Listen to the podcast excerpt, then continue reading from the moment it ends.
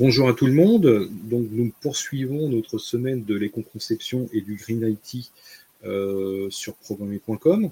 Et euh, pour ce nouveau entretien, pour ce nouveau contenu, euh, nous avons le plaisir d'accueillir Marie-Laure.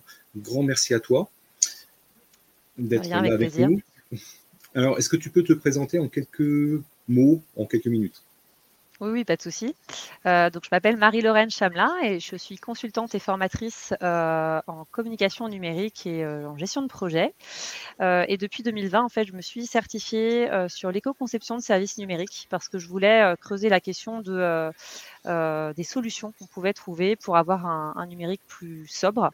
et du coup, j'ai pu, grâce à cette formation, euh, avoir les clés en fait d'une bonne démarche d'éco-conception, mais euh, on y reviendra par la suite. D'accord.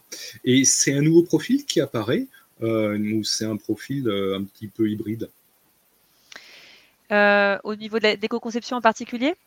Au niveau de ta formation alors sur cette formation-là spécifiquement, je pense que ça répond à un besoin euh, justement d'allier sobriété et tout en essayant de garder le cap sur euh, bah, la performance, puisque forcément c'est un, des critères hein, des entreprises pour, euh, pour choisir telle ou telle solution pour travailler sa notoriété ou développer ses ventes, etc. en tout état de cause, il y a, je pense, une sensibilisation ou en tout cas un regard plus ouvert sur l'impact du numérique aujourd'hui. Euh, c'est quand même 4% des émissions de gaz à effet de serre dans le monde, donc c'est loin d'être euh, anodin. Et surtout, c'est euh, un, des, un des secteurs qui croît le plus vite, à hauteur de 8% par an.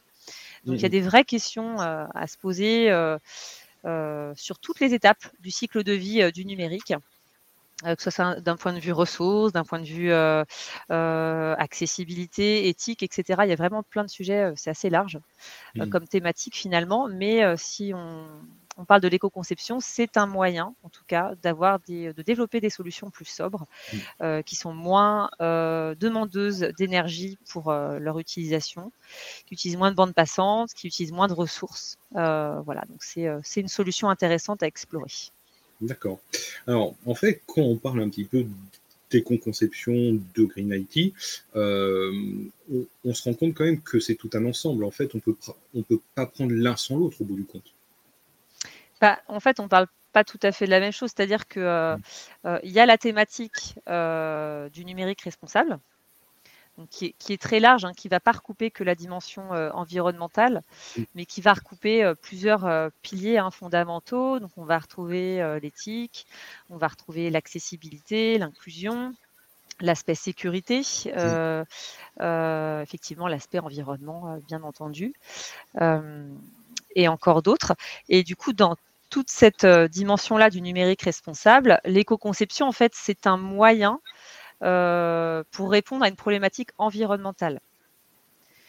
Où là, on va vraiment trouver une, euh, méthodologie qui va nous permettre de nous questionner sur le, ce qu'on appelle l'unité fonctionnelle de la solution qu'on souhaite développer. On ne va pas juste développer un site web, développer un site web va répondre à un besoin. C'est-à-dire j'ai besoin d'une plateforme pour, je sais pas, réserver une chambre d'hôtel ou réserver un billet de train. Euh, donc ça, c'est définir l'unité fonctionnelle et surtout rester focalisé sur cette unité mmh. fonctionnelle et pas s'éparpiller sur euh, euh, plein d'autres fonctionnalités un peu cosmétiques qu'on serait tenté d'ajouter à sa solution parce que on a envie de faire aussi bien que notre concurrent principal. Mmh. là, vraiment, c'est l'idée, c'est d'avoir voilà une feuille de route sur laquelle on va vraiment essayer de euh, euh, de, s'appuyer et de rester euh, focus pour mmh. avoir une solution qui soit aussi très intéressante d'un point de vue expérience utilisateur. Mmh. Donc il n'y a pas que la y a, le développement évidemment c'est un point important, mais il y a aussi la notion de design hein, et de, de user experience qui, qui est fondamentale aussi sur le développement de solutions en éco-conception. Mmh, d'accord. Alors, c'est vrai que lorsqu'on parle un petit peu de Green IT, d'éco-conception, tout de suite, on va penser à tout ce qui est obsolescence, tout ce qui est euh, euh, bah, utilisation de ressources, bah, qui au bout du compte, euh, bah, est-ce que c'est vraiment utile de consommer autant de ressources Et, c'est vrai que lorsqu'on voit que la moindre mise à jour de, de logiciel demande 350 mégas, on peut se dire qu'il y a peut-être là potentiel. Alors justement, c'est une bonne transition à la thématique d'obésiciel auquel aujourd'hui on est confronté. On a des solutions logicielles qui sont de plus en plus fournies en fonctionnalités euh, euh, diverses et variées, ce qui fait qu'effectivement, c'est des solutions lourdes euh, et chaque nouvelle mise à jour va avoir un impact sur notre matériel et sur sa durabilité. Donc ça, c'est un première problématique, d'où cette notion de se re-questionner encore une fois sur cette unité fonctionnelle, sur le besoin principal sur lequel on doit rester focus, pour vraiment euh, garder ça en ligne de mire et pas s'éparpiller euh, voilà, sur, euh, sur des fonctionnalités complémentaires, mais qui, qui fondamentalement ne seraient pas forcément utilisées par nos utilisateurs. Donc ça, c'est un... Finalement, la phase de conception concentre 80% de l'impact d'une solution.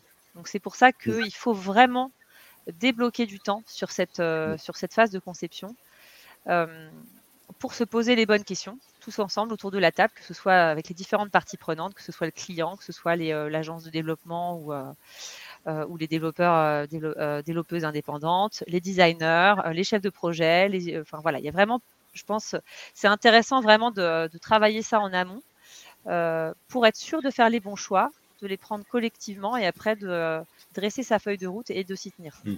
Et après, on aura les solutions techniques qui vont nous aider à, hmm. à, donner vie justement à une solution qui soit plus, euh, qui soit plus sobre. Hmm. En fait, plus on a un cahier des charges précis, plus on a une idée claire de ce que l'on veut proposer et, et mieux c'est qu'en fait, non Aussi? Bah, disons que oui, le cahier des charges euh, techniques et fonctionnelles va euh, matérialiser concrètement euh, comment le projet va s'articuler et va donner vie finalement, enfin, va, on va vraiment rentrer dans la phase opérationnelle finalement par rapport à ce qu'on aura décidé justement sur cette phase de conception. mais souvent, on va un petit peu vite où on se dit ah, c'est important de rajouter cette fonctionnalité-là, je sais que c'est attendu des utilisateurs, etc. Mais on ne se pose pas forcément la question de savoir si, d'une part, ces corrections, c'est pardon, c'est compatible avec le projet auquel on a pensé. Est-ce que ça mmh correspond à un véritable besoin de notre clientèle cible? Est-ce que ça va, in fine, être utilisé? C'est ça la vraie question. Est-ce que ça va être utilisé? Et on se rend compte sur un site web, par exemple, que 45% des fonctionnalités ne sont pas utilisées.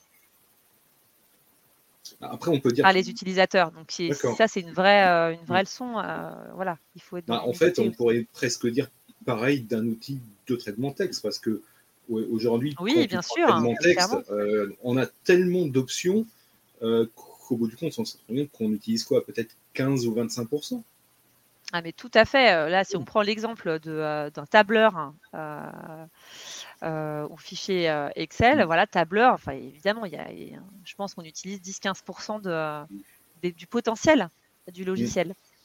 Parce que, euh, voilà, en fonction de, notre utilité, de notre besoin, on ne va pas avoir forcément déjà les mêmes attentes avec l'outil et puis surtout le vrai usage quotidien, il sera effectivement beaucoup plus restreint par rapport au potentiel de l'outil. Donc, est-ce qu'après, il ne faut pas réfléchir à une version, euh, on va dire, standard et une version plus euh, évoluée, payante, mm. qui là va peut-être embarquer toutes ces fonctionnalités-là, mais qui correspondra euh, à, certaines catégories de clients et du coup seront beaucoup moins en termes de volume que, on va dire, le, commun des mortels qui va utiliser Excel pour faire des tableaux, mm, mm, etc.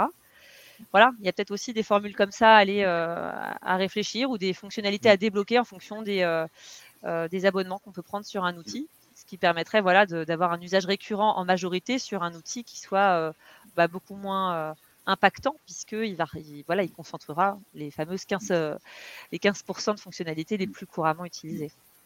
Et en fait, c'est tout ça qui fait que aujourd'hui on parle de logiciels effectivement obèses aujourd'hui. Mm-hmm. C'est à cause de ça en fait, ouais. Euh, bah là, finalement, le, fichier Excel, c'est un. Alors, on n'est pas sur un gros logiciel en termes de, poids et de fonctionnalité, mais c'est l'illustration que vous en avez faite est juste, c'est-à-dire qu'effectivement, sur un logiciel comme Excel, on va utiliser 15% mm. euh, de son potentiel, de ses fonctionnalités. Euh, du coup, il faut aussi re-questionner le besoin. Si on veut mm. réfléchir à une mise à jour de l'outil, quelles sont les fonctionnalités les plus recherchées, les plus utilisées? Est-ce qu'il y a des fonctionnalités qui sont, qui sont obsolètes et qu'on va euh, justement abandonner ou en tout cas euh, mettre de mmh. côté? Euh, ça, c'est un questionnement qu'il faut faire régulièrement. Mmh. Un outil qu'on développe à un instant T, bah, il va évoluer parce que les besoins des utilisateurs évoluent, parce qu'il y a des, des innovations technologiques, euh, de langage de, de, programmation, etc., entre autres. Euh, voilà, donc il faut aussi euh, être à l'écoute de ça pour faire évoluer aussi mmh. son approche, être en amélioration continue. D'accord. Et en fait, ça, c'est un petit peu la faute de qui? Est-ce que c'est la faute de l'éditeur? Est-ce que c'est aussi bah, la faute des utilisateurs? Parce qu'on en entend toujours plus au bout du compte. Est-ce que c'est la faute des, développeurs? Ou est-ce que c'est un mélange de tout ça? Oh, j'aimerais pas trop parler de c'est la faute à qui, parce que je pense que c'est euh, c'est sociétal en fait. On est euh, aujourd'hui, euh, on a une facilité d'accès à la technologie, mmh. on associe toujours le progrès technique à, des, une révolution, à une facilité de confort, à mmh, mmh, toujours plus vite, toujours plus facilement. Enfin voilà, c'est on est vraiment dans cette dynamique là, hein, pas toujours à raison, mais en fait on est tous complètement intégrés. Hein, euh, on fait partie du système autant les uns que les autres. Euh, donc on est toujours sur cette euh, finalement ce schéma assez classique de, de l'offre et la demande. que veut la demande? Donc l'offre va s'adapter, va évoluer aussi. et par exemple, je vais vous donner un exemple assez concret, c'est aujourd'hui l'usage de la vidéo. La vidéo aujourd'hui, ça représente 80% du trafic sur Internet. Donc c'est colossal et on sait que la vidéo est très impactante euh, d'un point de vue euh, environnemental, euh, mais aussi d'un point de vue éthique, parce qu'il y a des contenus qui ne sont pas du tout contrôlés, notamment sur les réseaux sociaux, et qui peuvent poser problème aussi d'un point de vue éthique et sécurité, etc. Mais quand on, s'arrête aussi sur le sujet environnemental, on voit bien que la vidéo, euh, c'est des formats qui peuvent être très lourds. Donc, il y a quand même des, bonnes pratiques aussi à adopter quand on veut euh, inclure la vidéo dans ses euh, logiciels, sites web, applications mobiles, etc. Donc, évidemment, si on reprend cette logique d'offre et la demande, les consommateurs consomment de plus en plus de vidéos parce qu'ils aiment se divertir. C'est un format ludique, mmh. facile. On est euh, euh, facile parce qu'on va pas lire un contenu, on va pousser un contenu euh, qu'on va voilà qu'on va accueillir, écouter, regarder, etc. Qui mmh. va nous divertir, nous informer. Enfin, il y a plein, plein de types de contenus différents. et bah forcément de ce constat-là, les outils qui permettent justement l'accès à la vidéo bah, va s'adapter, va proposer d'offres multiples et on le voit notamment euh, euh, bah, sur toute l'explosion des plateformes de streaming, euh, Netflix, Amazon Prime, etc. Tous les nouveaux formats vidéo qui sont proposés aussi sur les réseaux sociaux. Là, on voit ça exploser. Enfin, ne serait-ce que le succès de TikTok est une illustration parfaite de l'appétence des consommateurs sur la vidéo. ça c'est colossal. Ça, c'est euh, ces dernières années, là, depuis, euh, surtout avec le confinement et la crise sanitaire, mm. ça a vraiment fait exploser euh, les compteurs sur, sur mm. l'usage de TikTok. Mais, mais, mais, mais c'est que l'on voit effectivement un, un, pic depuis le confinement, en fait, donc depuis deux ans, des usages comme ça du numérique. Hein, parce que bah, comme effectivement on était quand même un petit peu bloqué chez soi, est-ce que ça, ça influence encore plus nos usages? Ça a fait évoluer nos usages, mmh, clairement. Euh, c'était un des moyens, euh, le numérique, aussi bien d'un point de vue consommateur que d'un point de vue euh, marque, entreprise, organisation, de garder le lien. Mmh. On était tous, chacun isolé dans notre coin. voilà, le numérique nous permet de garder le lien, avec que ce soit d'un point de vue personnel ou professionnel. Mmh. Et forcément, les, les usages ont fortement évolué depuis. On le voit, ne serait-ce que d'un point de vue professionnel, la place de la visioconférence aujourd'hui. Euh, la visioconférence. Avant, on en faisait ponctuellement. Maintenant, c'est devenu un réflexe pour bon nombre de, euh, euh, de réunions voilà, de groupe. donc ça, c'est une, illustration. la vente e-commerce a explosé aussi pendant le, confinement. Forcément, c'était un des moyens, un des, un des, rares moyens qui restait pour pouvoir faire de la vente, pour pouvoir acheter des produits, etc. donc ça a forcément impacté nos usages aussi par rapport à, au e-commerce.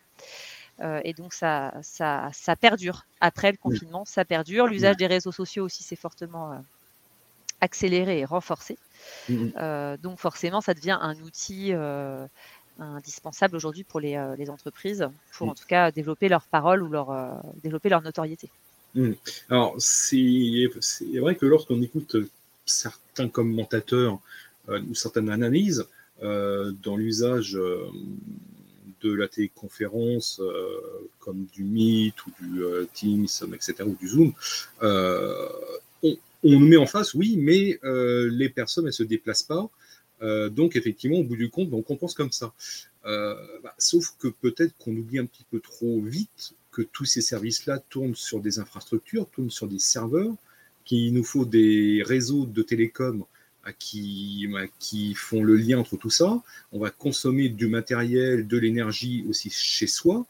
Euh, donc, en fait, est-ce que c'est un vrai faux argument de dire oui, mais euh, on se déplace moins, donc effectivement, on compense bah, Je dirais euh, tout est question de proportion.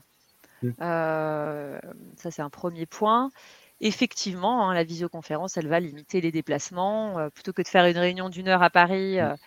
Euh, et de prendre euh, le train ou l'avion, bah, on va mmh. rester chez soi, on va effectivement optimiser son temps.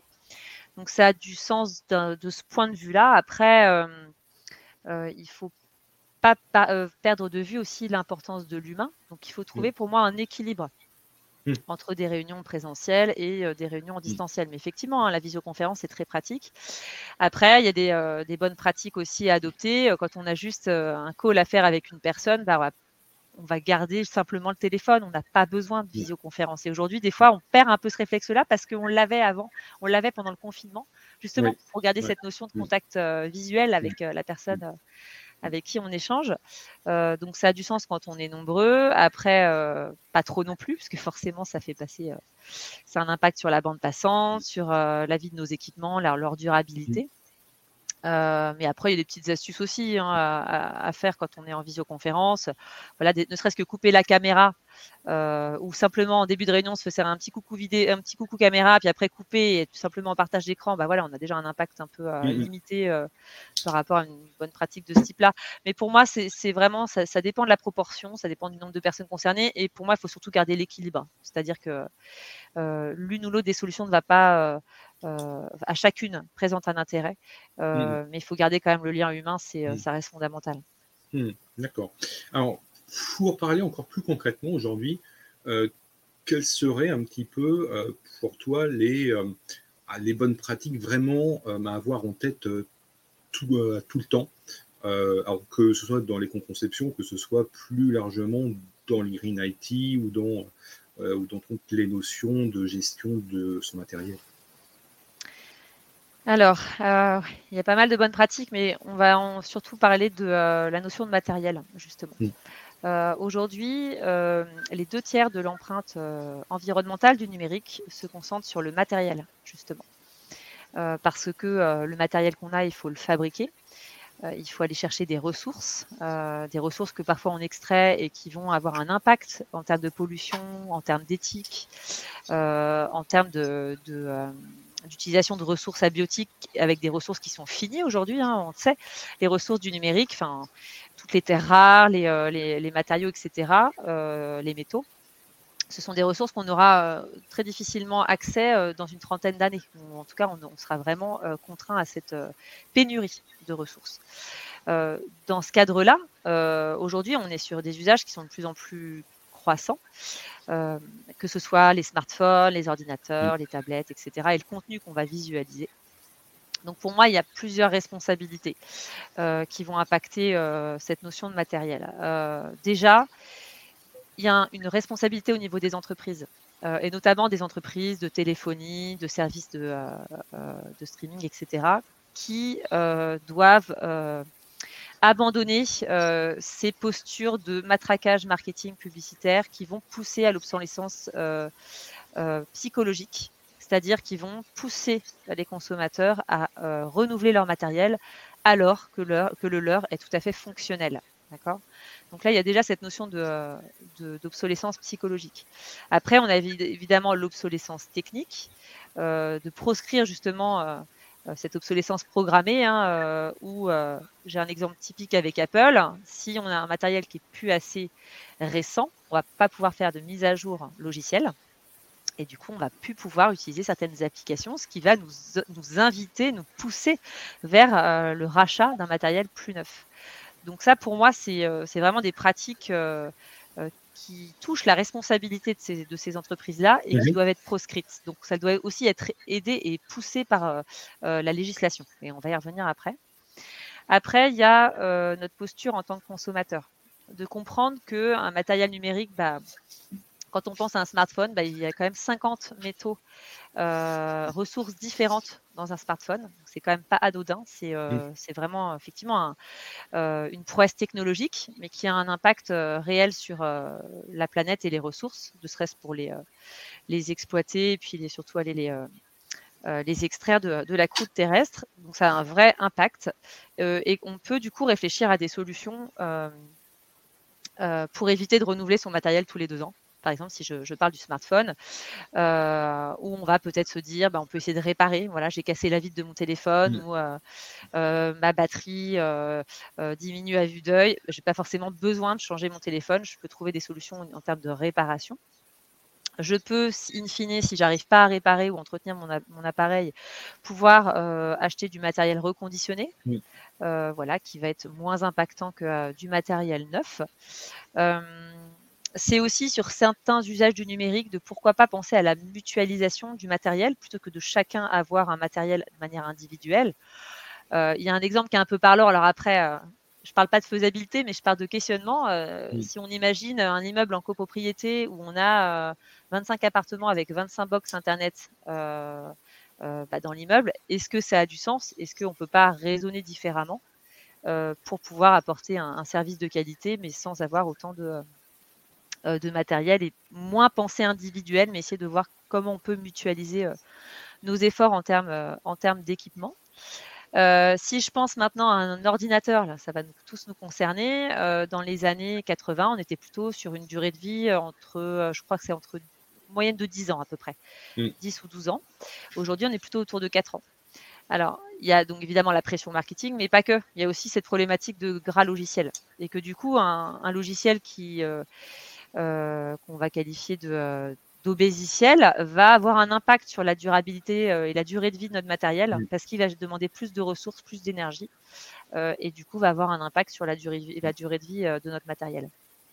Donc ça aussi, c'est euh, là on en vient plutôt à la entre guillemets à la responsabilité des euh, des, des, des, euh, des concepteurs et des développeurs de, de solutions, de se dire voilà l'éco- l'éco-conception peut être un moyen de justement minimiser euh, ce gras logiciel pour euh, permettre déjà d'avoir une bonne expérience utilisateur parce qu'on va rester focus sur notre unité fonctionnelle Mhm. et va aussi avoir un impact moindre sur euh, nos équipements parce que ça va, euh, on va avoir une solution plus légère et donc moins impactante sur d'un point de vue euh, énergie notamment.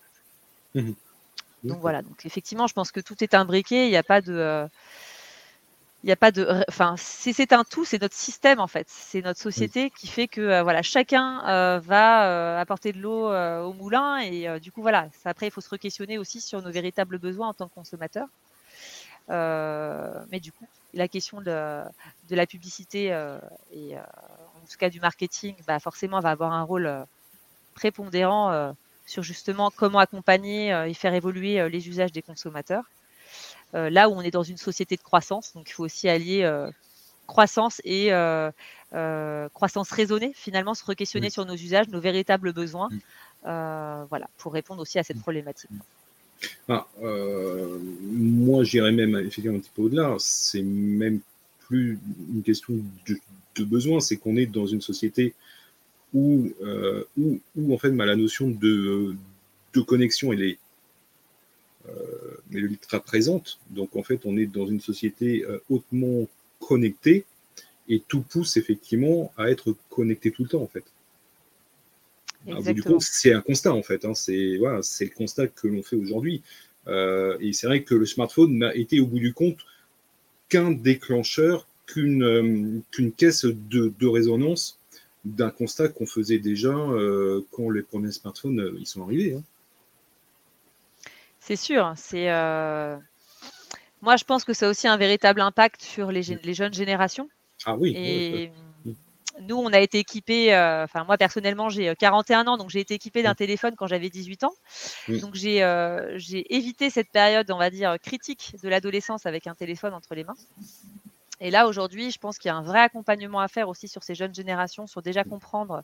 Alors, pourquoi pas les impacts environnementaux, je pense que c'est un sujet sur lequel ils sont sensibles, mais aussi les impacts d'un point de vue contenu, éthique, pour aussi leur permettre de garder cette capacité de réflexion et de prise de hauteur sur des sujets et de pas croire ou assimiler toute information qu'ils pourraient recevoir des réseaux sociaux, euh, d'aller questionner les sources, les différences de points de vue, etc.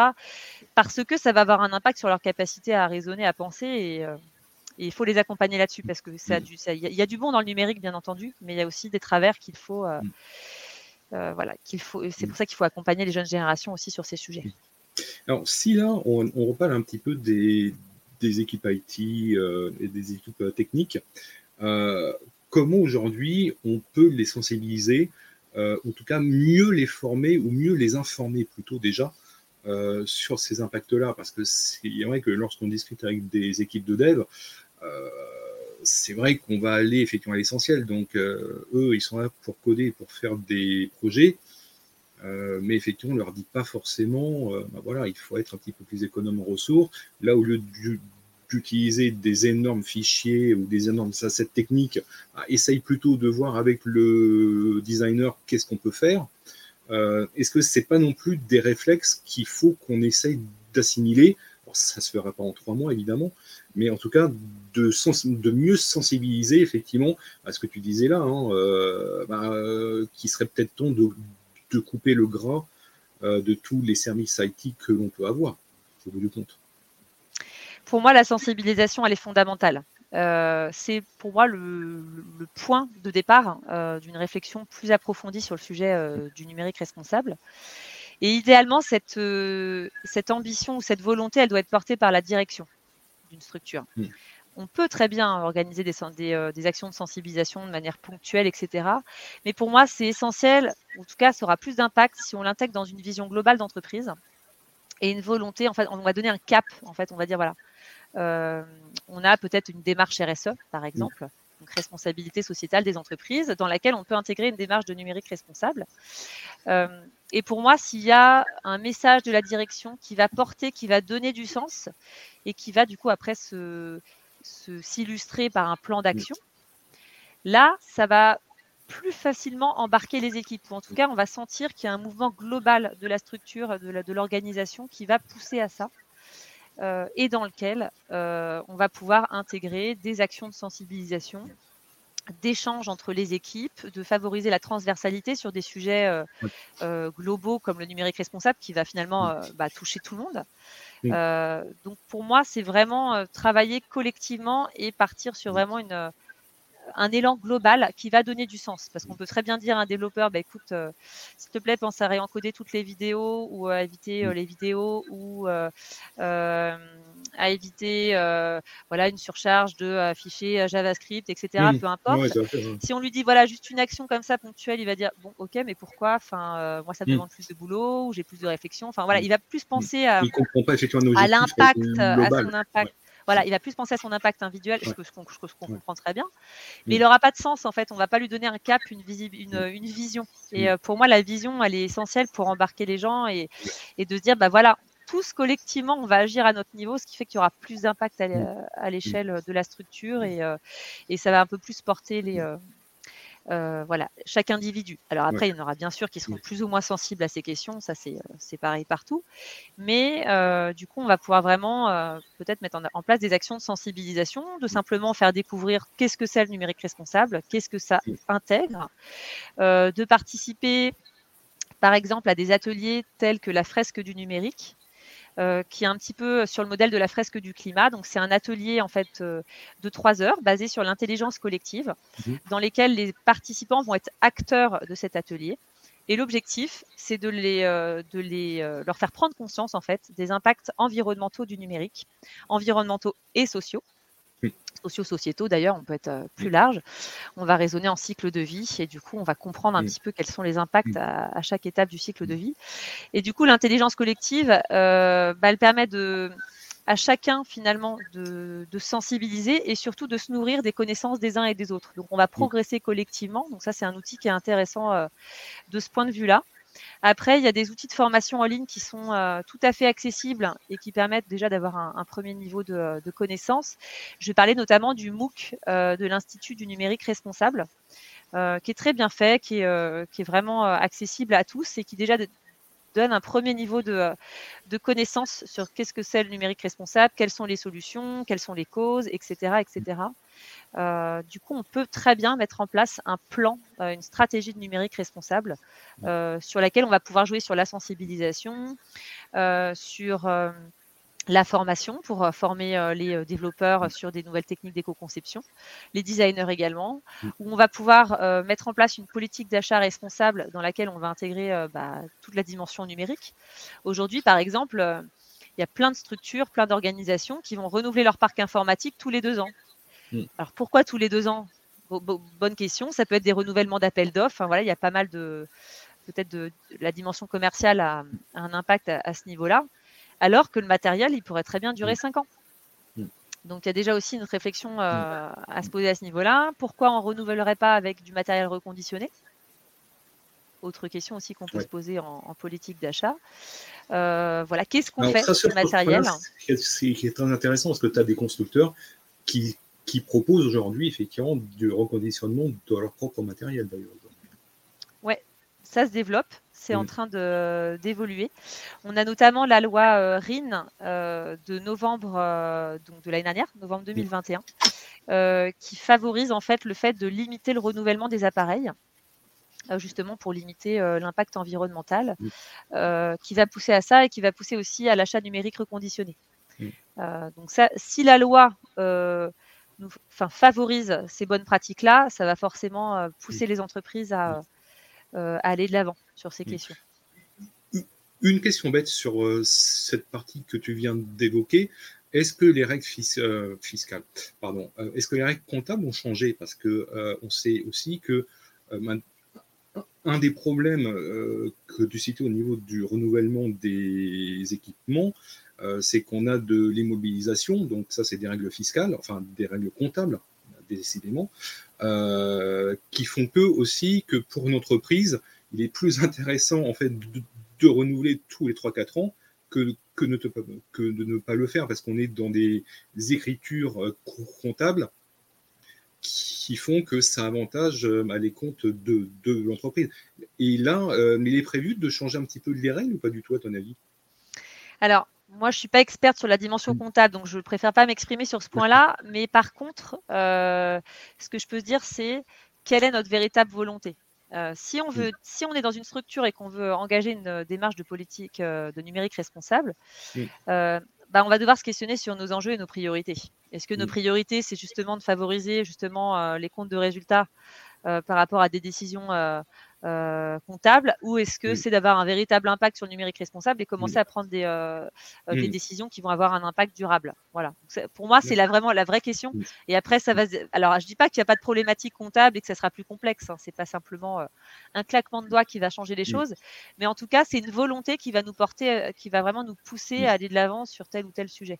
On va, on va se fixer des enjeux par rapport à, une stratégie et on va essayer de s'y tenir si on veut vraiment avoir un impact et pas tomber dans le greenwashing. Oui, tout à fait. Euh, bah, je te laisse euh, quelques secondes pour euh, une conclusion. Si, si on a une conclusion, un, effectivement une bonne pratique à mettre en avant, quelle serait-elle pour toi? Alors, si je dois synthétiser tout ce que j'ai dit, ça va être hein. complexe, mais en tout cas, ouais, c'est ça, c'est pas un exercice aisé. En tout cas, si je dois m'adresser euh, aujourd'hui à des, euh, plutôt des directeurs techniques ou des développeurs, je dirais vraiment prenez le temps de cette phase de conception de mmh. solutions, rassemblez autour de la table toutes les parties prenantes liées au projet, soit le client, chef, le chef de projet, euh, les développeurs, enfin l'équipe de dev, l'équipe de designer, etc., etc. Même d'ailleurs des, des, utilisateurs. Hein on fait plus en plus de, bêta testing, etc. sur nos solutions. Et vraiment, questionnez-vous collectivement sur euh, c'est quoi le plus important par rapport à une solution qu'on va, euh, va envisager et euh, de définir ensemble voilà, la ligne directrice de tel ou tel projet. et de garder vraiment cet objectif-là sur toute la mise en œuvre opérationnelle du projet. Pour moi, c'est vraiment l'essentiel. bien sûr, après, il y a d'autres conseils, c'est bien sûr s'intéresser à ces nouvelles formes d'éco-conception, de se former.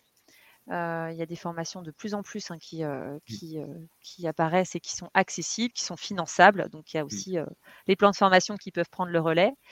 de rester ouvert et curieux par rapport à l'évolution de ces, de, ces, de ces façons d'opérer, de, se mettre en réseau avec d'autres personnes qui ont déjà expérimenté ce type de solution, quelles ont été leurs difficultés de mise en œuvre, qu'est-ce qui ont été, enfin, quelles a été les bonnes surprises, etc. Vraiment avoir des retours d'expérience pour voilà aussi se rassurer sur le fait que mmh bah, ça fonctionne et puis un bon retour des, personnes qui ont déjà expérimenté.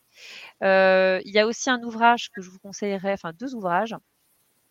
Pour les développeurs. Donc, il y a les 115 bonnes pratiques d'éco-conception de services numériques qui a été porté par le Green IT et toute une, liste de contributeurs, et notamment par Frédéric Bordage.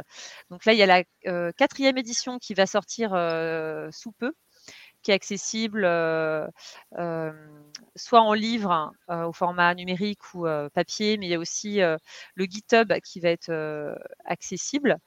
Et il y a aussi le guide d'éco-conception qui a été créé par les designers éthiques. Donc là, c'est plus sur l'angle de design, mais qui est complémentaire, qui est intéressant. Et, vous verrez dans ces ouvrages-là, alors surtout dans le premier, il montre la force de l'impact par rapport à chaque bonne pratique proposée, la difficulté de mise en œuvre, euh, un peu le, procédé de mise en place, et puis voilà quelques bonnes pratiques liées à cette, euh, mmh. enfin quelques astuces liées à la mise en place de la bonne pratique. Et il y a également le collectif Green IT qui met à disposition plein de mmh. ressources, euh, voilà, accessibles sur le net, mmh. qui vous aideront à avancer sur, sur ce sujet. Parfait. En tout cas, un grand merci à toi. J'espère que ça a donné des pistes, en tout cas des réflexions euh, à celles et ceux qui nous écoutent. Euh, en tout cas, un grand merci encore une fois à toi euh, d'avoir pris le temps, d'avoir répondu à nos questions. Merci et bien entendu, bah, vous retrouverez tous les contenus de cette semaine du Granity et de l'éco-conception sur programme.com et beaucoup de contenus aussi en podcast, hein, comme notre podcast qu'on vient de faire. Merci à tout le monde et à très bientôt. Merci beaucoup.